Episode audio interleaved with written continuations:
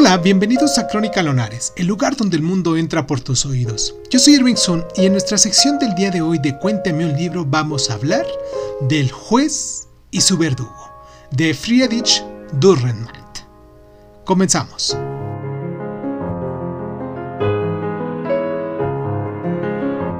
La verdad siempre es una falsa ilusión. Dürrenmatt, el matrimonio del señor Mississippi. 1952.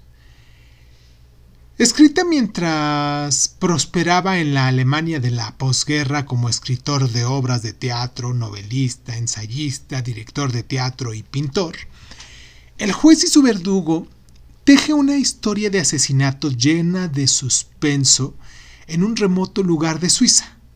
El desnudo minimalismo del trabajo teatral brechtiano de este autor está neutralizado con esa novela ambiental en la cual las palabras dibujan telones de fondo agoreros e, e, intrigantes al retrato del comisario del policía Barlach, que está investigando el asesinato de Schmied, un compañero policía.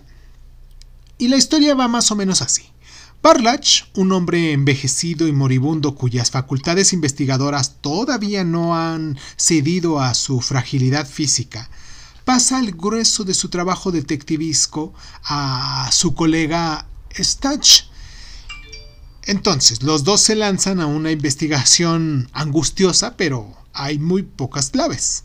Una pieza lleva a Barlach y a Strach a casa del frío y brillante Gatsman, hombre misterioso que está implicado en relaciones internacionales clandestinas y sus asociaciones sirven para acentuar la intriga de toda esta novela.